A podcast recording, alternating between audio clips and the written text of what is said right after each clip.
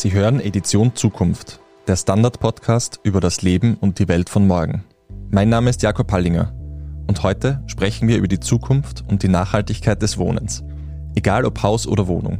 Unser Wohnort ist unser Zuhause, Lebensmittelpunkt und seit der Pandemie immer öfter auch unser Arbeitsplatz.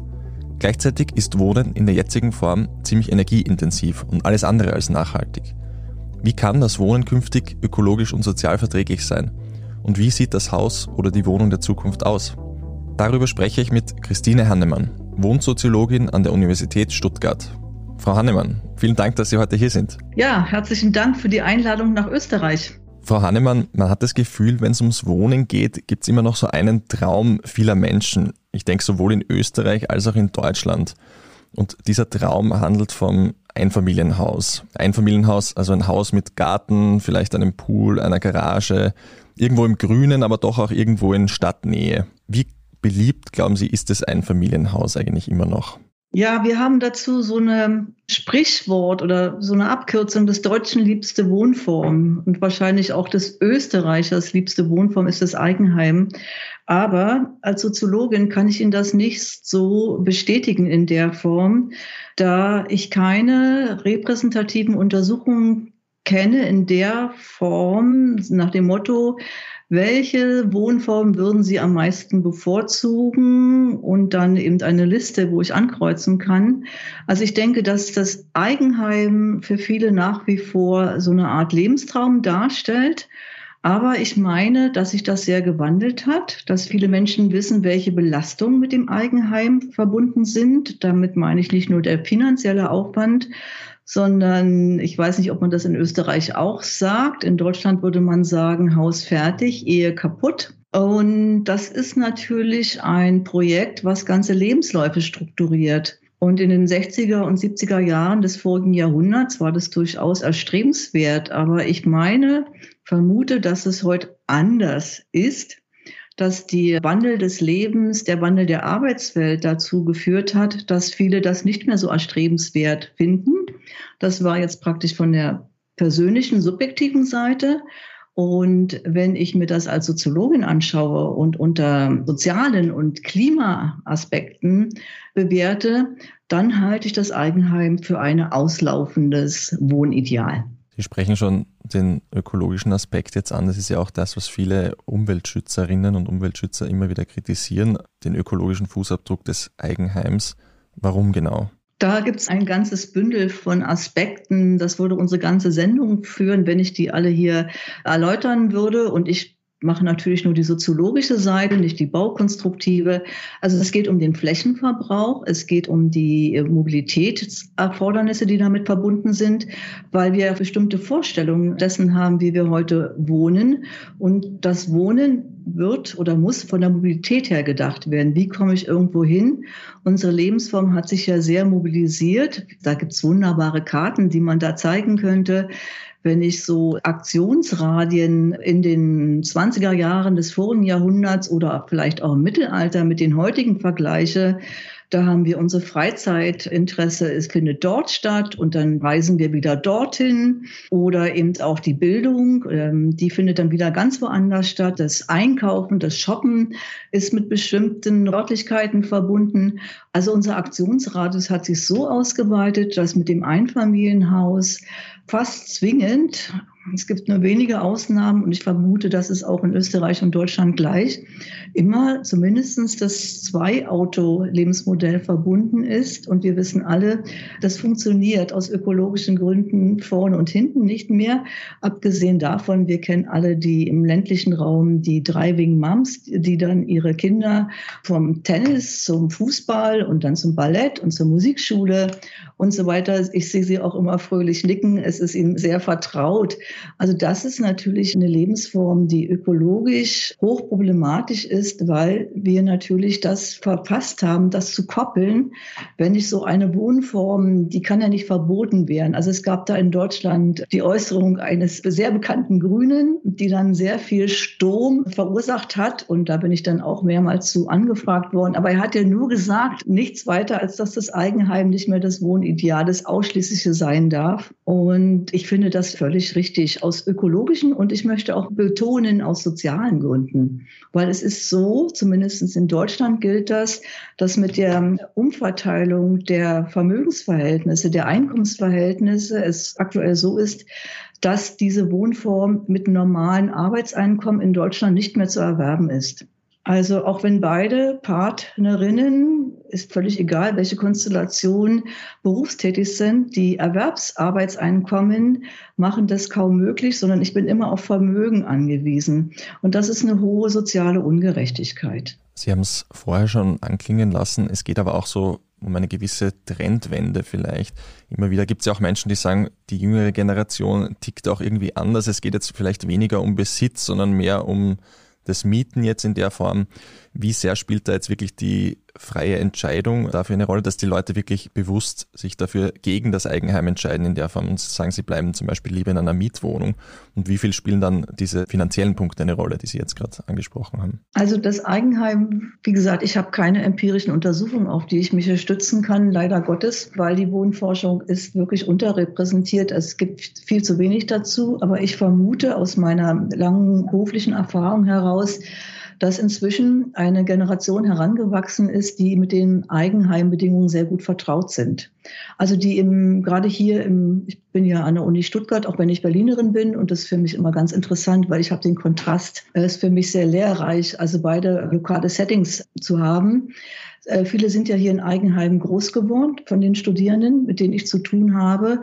Und die kennen auch sehr gut die Nachteile. Ich habe ja schon über die Mobilität gesprochen, dann wäre über die Handwerker zu sprechen und dann natürlich die Alterung, die das Thema Eigenheim nochmal eine neue Dimension rückt, weil wir haben ja sehr stark leerlaufende Einfamilienhausgebiete und wir haben die Alterung, dass eben viele dachten, sie haben das als Alterssicherung angelegt um dann festzustellen, dass sie das gerade im ländlichen Raum, das Haus zum Beispiel nicht verkaufen können und so viel Gewinn erzielen, dass sie damit dann eben zum Beispiel eine Stadtwohnung erwerben können, weil der Wertezuwachs, und da müsste man sich nochmal mit ökonomisch versierteren Menschen besprechen, der mit dem Eigenheim verbunden war, der ist gar nicht mehr garantiert in der Form. Also es gibt ja, und ich vermute, das ist in Österreich genauso, es gibt verschiedene lokale Strukturen, die dazu führen, dass ein Einfamilienhaus, ein Eigenheim gar nicht mehr diesen Wertzuwachs hat, den es einst versprochen hat in der Prognose dessen, als sich irgendwie wer entschieden hat, äh, diese Strapaze, sage ich jetzt mal, übertrieben in, in Kauf zu nehmen.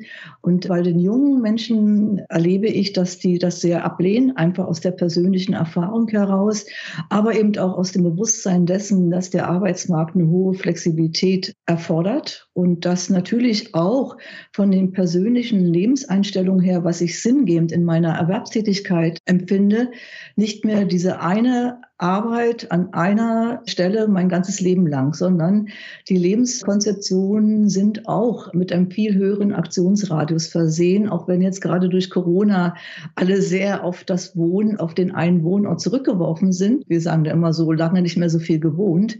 Aber das liegt nicht im Interesse der Menschen. Das ist einfach jetzt virusbedingt und wird sich hoffentlich bald auch wieder ändern. Und gerade jüngere Leute möchten viel mehr Optionen haben in ihrem Leben und sich nicht festlegen. Wobei Wobei es natürlich nach wie vor eine ernstzunehmende Gruppe gibt, auch von jüngeren Menschen, gerade im ländlichen Raum, die natürlich diese Wohnform präferieren. Und da ist dann die Frage der politischen Steuerung mit verbunden. Aber als generellen Trend würde ich sagen, Corona verändert da gerade etwas. Insofern muss man immer von vor Corona und nach Corona sprechen, dass eben das Wohnen auch mit Flexibilität verbunden wird. Es hat ja gleichzeitig auch von vielen geheißen, weil Sie eben Corona jetzt angesprochen haben schon, dass die Pandemie den Umzug in den Speckgürtel gefördert hat, dass viele Menschen eben genau dieses Zuhause im Grünen wieder mehr suchen. Allein von den Immobilienpreisen kann man zumindest teilweise diese Entwicklung auch ablesen. Und das führt natürlich wieder zu diesen ökologischen Argumenten, von denen Sie vorher gesprochen haben, also was diesen Flächenverbrauch betrifft.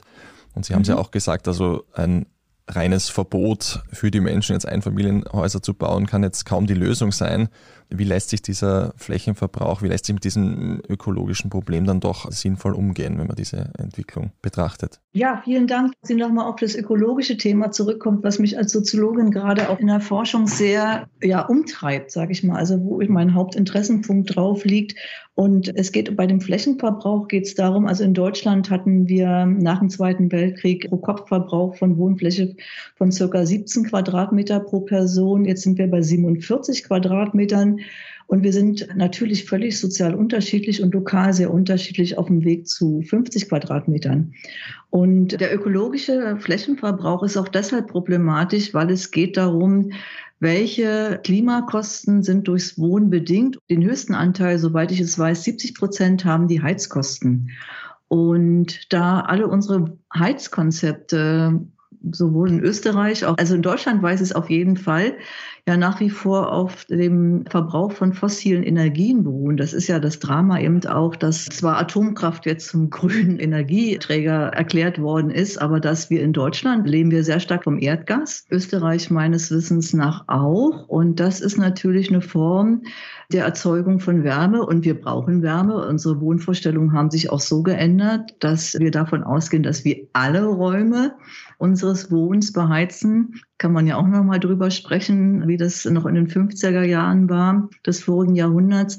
Also dass diese Heizkosten eben diese Klimakosten, die wir durch unseren wohnökologischen Abdruck so stark haben, zum einen durch die Mobilität, aber zum anderen eben auch durch die Erwärmung von sehr viel Fläche verbunden ist. Und deshalb ist eben das Thema Flächenverbrauch und Eigenheim auch aus dieser Sicht ein wichtiger Aspekt. Und dazu kommt, das ist ganz wichtig, wir haben in Deutschland die Diskussion einer energetischen Ertüchtigung der Gebäude. Und die energetische Ertüchtigung, die meines Wissens nach auch in Österreich ansteht, die führt natürlich zu einer enormen Verteuerung. Und das hängt natürlich auch wieder mit der Wohnfläche zusammen und ist auch wieder ein soziales Thema, weil in Deutschland haben wir eine enorme Wohnungskrise. Ich würde wirklich von einer Krise sprechen, dass das Wohnen selbst für die Mittelschicht immer schwieriger bezahlbar wird. Und da geht es natürlich darum, wie viel Anteile meines Haushaltseinkommens muss ich fürs Wohnen ausgeben. Und so niedriger die Einkommen sind, umso höher sind die Wohnanteile oder die Kostenanteile, die ich habe. Und ich spreche hier nicht von Mieten nur, sondern ich spreche vor allen Dingen von generellen Wohnkosten. Und da gehört das Heizen mit dazu. Und aus diesem Sinne oder aus dieser Perspektive heraus ist das Thema Wohnflächenverbrauch eben so zentral, wenn es um die Klimakrise geht. Das heißt, es ist vor allem eine soziale Frage. Es geht darum, wie sozial verträglich kann diese Energiewende auch funktionieren im Wohnbereich jetzt in der Form. Einerseits die Menschen, die jetzt schon Schwierigkeiten haben, genug Geld fürs Heizen und fürs Wohnen generell aufzubringen. Auf der anderen Seite die Menschen, die vielleicht sehr viel Wohnfläche haben, jetzt wenig Sorgen haben, was die finanziellen Mittel betrifft und gleichzeitig natürlich auch zu den größten Verbrauchern zählen im Endeffekt, was das Wohnen betrifft. Ja, das ist ja bekannt, ne, dass die Milliardäre der Welt den stärksten CO2-Verbrauch haben und dazu gehört natürlich auch Marsflüge und ähnliche Ideen. Und es geht generell, das Klima ist ja nicht sozial, sondern beim Klima geht es darum, dass wir alle die Erderwärmung stoppen müssen, sonst ist einfach Schluss. Und insofern ist natürlich das Klima auch eine soziale Frage. Wer trägt die Kosten und wer trägt dazu bei? Und wer darf fröhlich zum Mars fliegen? Oder wie erfolgt der CO2-Ausgleich, wenn ich die Idee habe, Marsflüge zu kommerzialisieren? Wir machen eine kurze Pause und sind gleich zurück. Ein Job mit mehr Verantwortung wäre super. Ich will eine bessere Work-Life-Balance. Es muss ganz einfach Spaß machen. Welchen Weg Sie auch einschlagen möchten. Er beginnt bei den Stellenanzeigen im Standard. Jetzt Jobsuche starten auf Jobs der Standard.at. Zurück jetzt konkret auch zum Wohnen. Was die Wohnfläche betrifft, Sie haben es eh gesagt, das ist für viele Menschen schwierig, sich da jetzt flexibel das auszusuchen. Sie haben ja schon des Öfteren gezielt gesagt, wir müssen uns auch mit weniger Quadratmetern zufrieden geben. Wie viel Quadratmeter jetzt so pauschal gesagt braucht der Mensch zum Wohnen, Ihrer Meinung nach? Ja, an der Stelle fange ich gleich an zu lachen, weil ich hatte vor einiger Zeit ein Interview im Spiegel dazu und ohne mein Wissen ist dann eine bestimmte Aussage ohne Kontextbezug zur Überschrift auserkoren wohnen. Und dann standen da auf einmal, Frau Hannemann empfiehlt 25 Quadratmeter pro Person zum Wohnen. Und das ist natürlich nicht in dieser Form gemeint, dass ich jetzt sage, Herr Pallinger, Sie dürfen nur 25 Quadratmeter haben und jeder Quadratmeter mehr ist Ihnen nicht mehr zugestanden. Nein, mir ging es darum zu sagen, generell darüber nachzudenken, ob wir wirklich ein Wohnzimmer brauchen, ob Küche und Bad getrennte Räume sein müssen, ob es nicht generell neue Wohnkonzepte gibt, die dazu führen, dass wir auch Wohnfläche einsparen in der Form. Sehr interessante Studien, die es leider wieder nur in den USA gibt, die untersucht haben, wie viel Anteil einer Wohnfläche wirklich zum Wohnen genutzt wird. Das meiste oder viel von der Wohnfläche, die wir haben, hängt mit unserem Wohlstand zusammen, weil das sind unsere Lagerräume. Das sind unsere Lagerräume für Skiausstattung, für die vielen Freizeitaktivitäten oder eben auch, weiß ich, Küchenausstattung, die Prestigeobjekte sind, riesige Einbauküchen und ähnliches. Und aber was wir alltäglich gar nicht brauchen, der Riesentisch, wenn ich mal zehn Personen zu Besuch habe, das kommt aber zweimal im Jahr vor.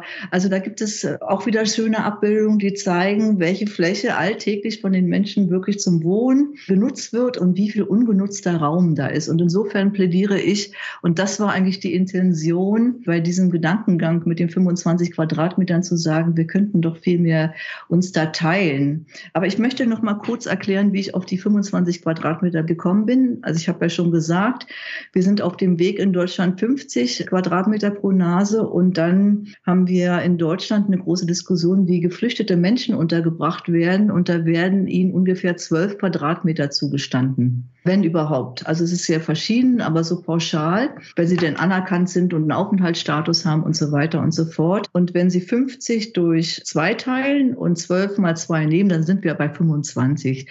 So bin ich auf dieser Größenordnung gelandet und ich hatte halt keine Gelegenheit, das denn auch im Interview zu erläutern, weil eben auch die beiden Redakteurinnen des Spiegels nicht wussten, welche Überschrift gewählt wird, weil das macht die Endredaktion.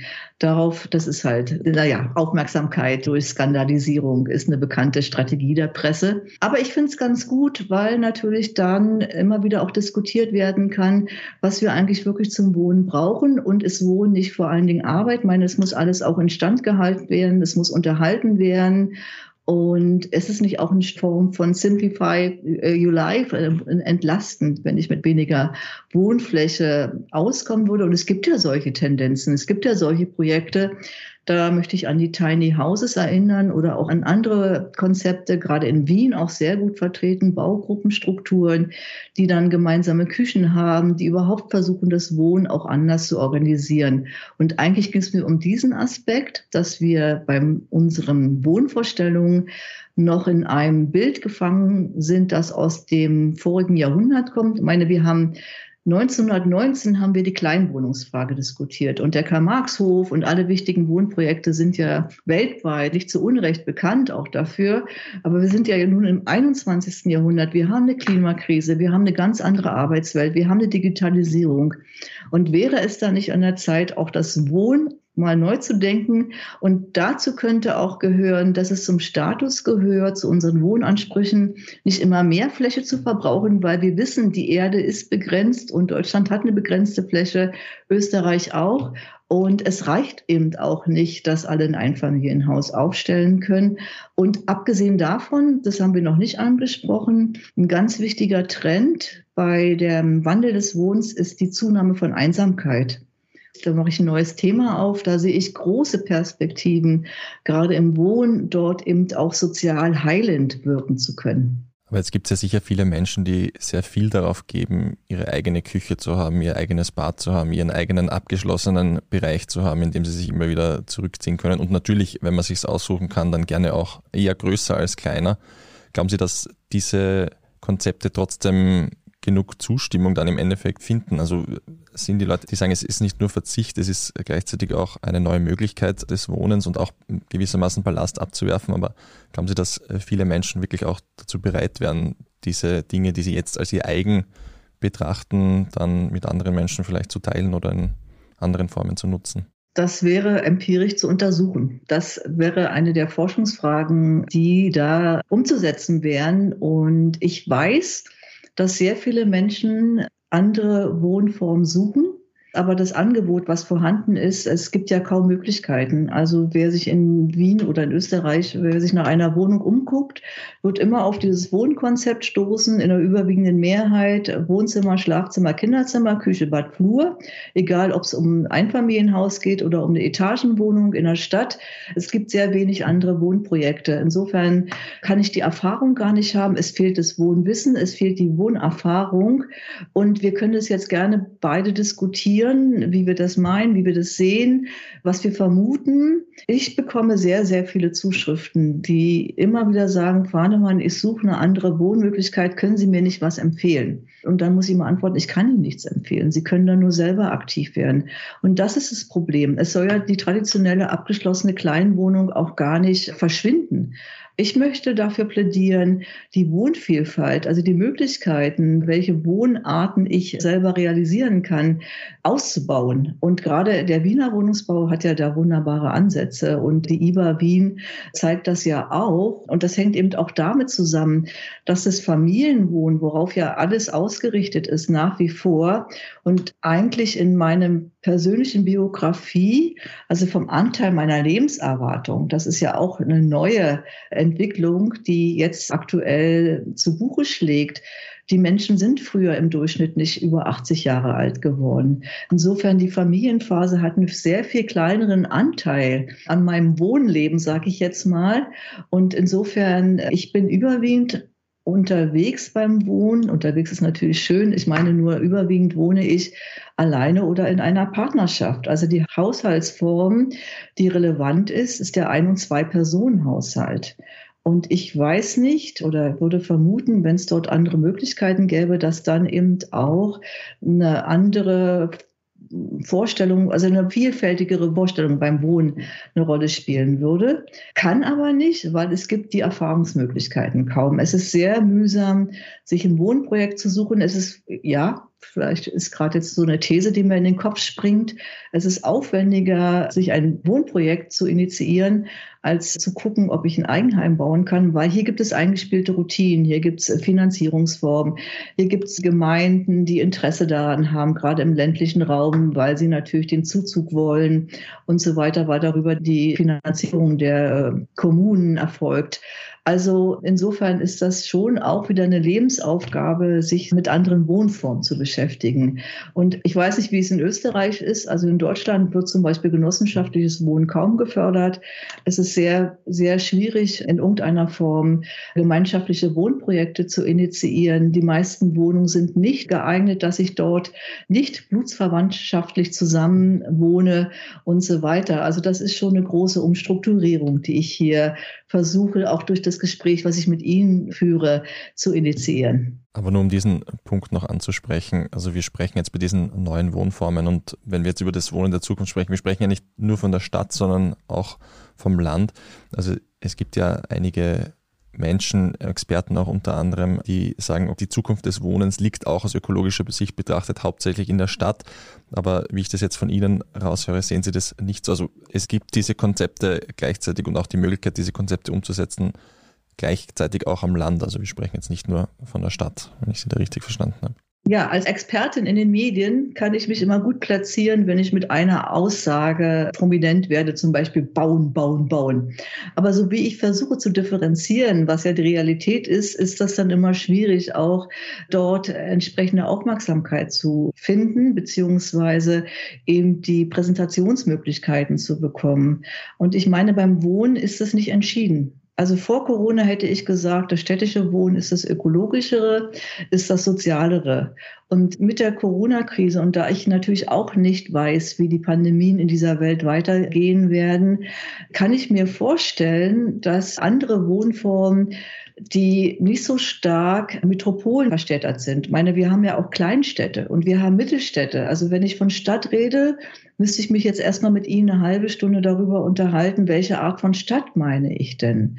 Und ich meine das kleinstädtische Wohnen, das mittelstädtische Wohnen, also so wie es für Österreicher sehr dominant ist. Wien ist ja immer die große Ausnahme, hat eine hohe Zukunft und eher nicht das Wohnen im ländlichen Raum, weil die Entfernung dann zu Bildungseinrichtungen, zu medizinischen Einrichtungen, Krankenhaus, ganz wichtiges, großes Thema, Alterung dann wieder dazu. Also wie lang ist der Weg zum Spital, sagen sie, glaube ich, in Österreich, wenn ich einen Herzinfarkt habe. Also hier in Deutschland sind die Wege teilweise 45 Minuten und länger. Und dann ist es zu spät. Und das wissen die Menschen. Und insofern meine ich, natürlich könnte ich mich jetzt damit profilieren, indem ich sage, wo nur noch im ländlichen Raum. Nein, ich denke, das wird sich ausdifferenzieren und es wird spannend, wie sich das in der Zukunft entwickeln wird. Und es wird, wie immer, in der Realität eine Mischform daraus entstehen. Wir kommen ja auch schon zu dem Ende von unserem Podcast, was mich zum Schluss noch interessieren würde, weil wir immer auch versuchen, gewisse Lösungen und Ausblicke zu geben und wir jetzt über einige schon gesprochen haben. Vielleicht könnten Sie noch einmal so kurz darüber sprechen. Sie haben ja immer wieder auch gesagt, Sie setzen sich für eine Baupolitik ein, die am Gemeinwohlgedanken orientiert ist und Sie wollen mehr Austausch, haben auch schon das Thema Einsamkeit angesprochen. Wie schaut für Sie so diese Baupolitik aus? Wie schauen so diese Wohnformen der Zukunft, wenn man es jetzt so pauschal sagen kann, aus? Also wie kann das funktionieren und für welche Gruppen kann sich dann sozusagen dieses Wohnen in der Hinsicht verändern? Also ganz aktuell gesprochen, der Koalitionsvertrag in Deutschland ist gerade verhandelt worden und abgeschlossen worden. Da wird sich nichts ändern. Es wird weiter der Fokus auf Bauen stehen. Es wird weiter der Fokus eben auf das Privateigentum im Einfamilienhaus stehen. Insofern wird sich da in naher Zukunft relativ wenig ändern. Es wird spannend sein, wie sich durch die Klimakrise, dass die Perspektive auch der Politik ändern wird, ob dann endlich die Pendlerpauschale in eine Umzugspauschale, in eine Tauschpauschale umgewandelt wird, so wie ich es ja auch gerne vorschlage. Also ich denke und hoffe, dass die Klimakrise und dass eben auch die sozialen Verwerfungen, die mit dem Wohnen aktuell aktuell verbunden sind, dazu führen, dass auch die Politik hier umsteuern wird, auch wenn sie es aktuell zumindest für Deutschland nicht abzeichnet. Sagen Sie uns noch auf persönlicher Ebene, Sie haben einmal in einem Interview gesagt, dass sich jeder überlegen sollte, wie er im Alter dann lebt. Ich glaube, für viele Menschen ist die Antwort darauf wahrscheinlich so, wie sie zuvor schon gelebt haben, also in dem Haus, in der Wohnung, in der sie vielleicht groß geworden sind oder in der sie lange Zeit gelebt haben. Wie schaut es bei Ihnen persönlich aus? Welche Pläne haben Sie da? Ja, sage ich mal, als Privat geht Sie nichts an, also, ne? aber ähm, ich erzähle Ihnen gerne, wie ich mir das vorstellen würde. Also ich möchte gerne in einem genossenschaftlichen Wohnprojekt leben, das altengerecht ist, das rollstuhlgerecht ist und in das ich nicht erst einziehe, wenn ich 85 bin und wenn es schwierig wird oder ich irgendwie körperliche Probleme habe, sondern ich möchte gerne das rechtzeitig in Angriff nehmen. Und gerade meine Kenntnisse führen dazu, dass ich mich jetzt schon sehr stark damit beschäftige und mit der Pensionierung, die dann in einigen Jahren ansteht, dann eben auch, und daran arbeite ich auch schon, in einer Wohnform hoffentlich leben werde, die diese Kondition hat, damit ich rechtzeitig meine nachbarschaftlichen Bindungen aufbauen kann. Das finde ich ganz wichtig, weil gerade eben die Alterung, die dazu führt, dass die unmittelbare Nachbarschaft immer wichtiger wird. Weil jetzt kann ich natürlich alles, mein ganzer Freundeskreis ist sogar über die Welt verstreut. Meine Freundschaften sind über den deutschsprachigen Raum verteilt, in Frankreich und Dänemark und so weiter. Aber ich weiß natürlich aus meinem Fachwissen heraus, dass sich das schon einschränken wird. Und da werde ich doch noch, wenn ich noch fit bin und da noch gemeinschaftsstiftend wirklich wirksam werden kann, habe ich vor, das dann eben auch mit der Erreichung der Altersruhegrenze oder wie das heißt, dementsprechend dort eben auch das Wohnen für mich zu verändern. Frau Hahnemann, vielen Dank für das Gespräch. Ich danke sehr und wünsche allen Podcast-Hörenden frohes Wohnen. Damit auch ein herzliches Dankeschön an Sie, liebe Hörerinnen und Hörer. Für welchen Wohnort haben Sie sich entschieden? Am Land oder in der Stadt? Und wie geht es Ihnen dort? Auch aktuell in der Pandemie? Schreiben Sie uns Ihren Kommentar auf derstandard.at slash Zukunft. Dort finden Sie auch viele weitere Artikel rund um das Leben und die Welt von morgen.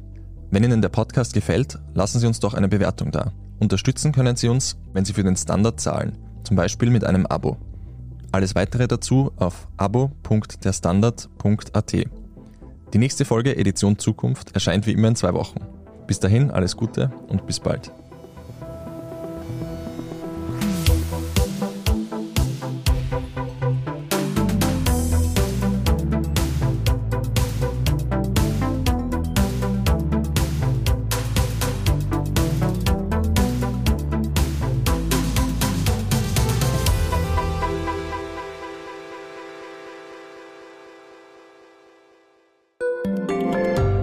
Tag, mein Name ist Oskar Bonner. Ich habe den Standard gegründet, weil es damals einfach keine unabhängige liberale Qualitätszeitung gab. Guten Tag, mein Name ist Anna Haber und ich lese den Standard, weil er genau das noch immer ist. Und das ist heute so wichtig wie damals.